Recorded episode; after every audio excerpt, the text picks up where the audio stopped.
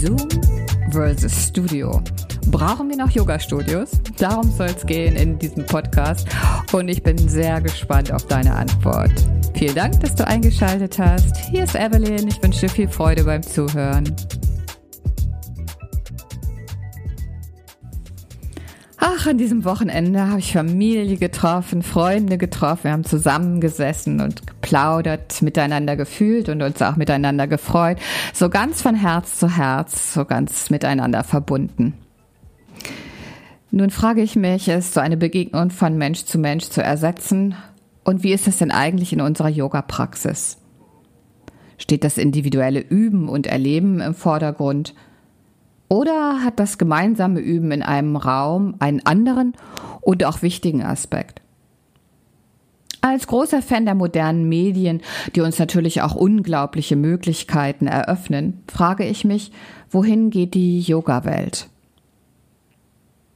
Die Wärme und die Energie, die unmittelbar fühlbar ist, kann nicht durch die bunte digitale Welt ersetzt werden. Das ist klar. Doch ist dieses Gefühl eigentlich wichtig für meine eigene Praxis? Beachte und betrachte ich dies oder ist es einfach nur die Bequemlichkeit, die uns vor den Laptop setzen lässt, in die virtuelle Welt abtauchen lässt?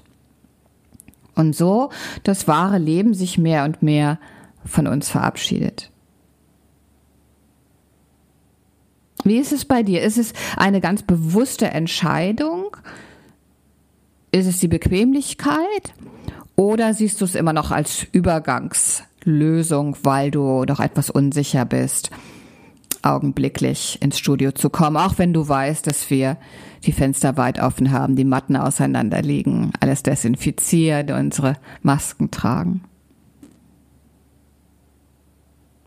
Natürlich bin ich total froh, dass wir eine Online-Community aufbauen konnten und auch in den Monaten, als gar nichts anderes möglich war, einfach in Kontakt waren und gemeinsam geübt haben.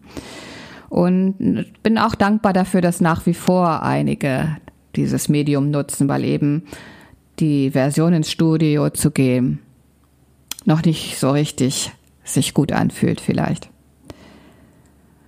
Und wir mussten uns natürlich auch isolieren und wir müssen selbstverständlich immer noch alle Regeln beachten. Und wir könnten auch Menschen in der Ferne erreichen, die so mit uns üben können, was sonst gar nicht möglich wäre. Also das sind alles wunderbare Aspekte. Die Frage ist nur, können wir mit der gleichen Intensität Yoga erleben, wenn wir nicht in einem Raum sind? Ich kann nicht spüren, dass mein Nachbar mir Energie schenkt oder vielleicht auch auf mal auf meine Energie während der Praxis angewiesen ist. Wird mein Herz auch genauso zu Hause berührt und übe ich auch genauso ehrlich und hingebungsvoll? Findet ein Austausch von Herz zu Herz statt? Oder ist es vielleicht auch gar nicht so wichtig? Ist es etwas, was mich eher ablenkt was mich nicht so intensiv in meine Praxis eintauchen lässt, weil ich diese äußeren Einflüsse ähm, oder weil mich diese äußeren Einflüsse zu sehr beeinträchtigen, womöglich. Und bin ich zu Hause in meiner Praxis genauso intensiv oder schmuggel ich mich da so durch, weil es sieht ja keiner so richtig? Schaue ich ins Yoga Sutra und suche nach dem Begriff Miteinander, dann finde ich Hinweise auf ein friedvolles Miteinander der Menschen. Aber in der Yoga-Praxis geht es eigentlich immer nur um das Individuum oder um mein individuelles Erleben, meine eigene Praxis. Ich finde nichts, was darauf hindeutet, dass es wichtig ist, in einer Gruppe zu üben und dieses Miteinander zu fühlen. Die Frage ist nun, brauchen wir noch Yoga-Studios? Oder einfach nur gute Lehrer, die ich jederzeit auf irgendeine Art und Weise in der virtuellen Welt finde? Ich bin so neugierig, wohin der Yoga-Weg geht und bin noch neugieriger, was du dazu meinst. Auf unserer Webseite unter Blogs habe ich eine Umfrage gestartet. Das bedeutet, du brauchst nur auf Ja oder auf Nein klicken. Du brauchst keine E-Mail-Adresse hinterlassen, du brauchst überhaupt gar nichts tun, nur auf Ja oder auf Nein klicken. Und ich bin ganz neugierig, wie diese Umfrage ausgeht. In dieser Woche flow ich wieder und ich habe mir ein Lied herausgesucht von Johannes Oerding und dieses Lied heißt Anfassen und seine Haltung ist eindeutig.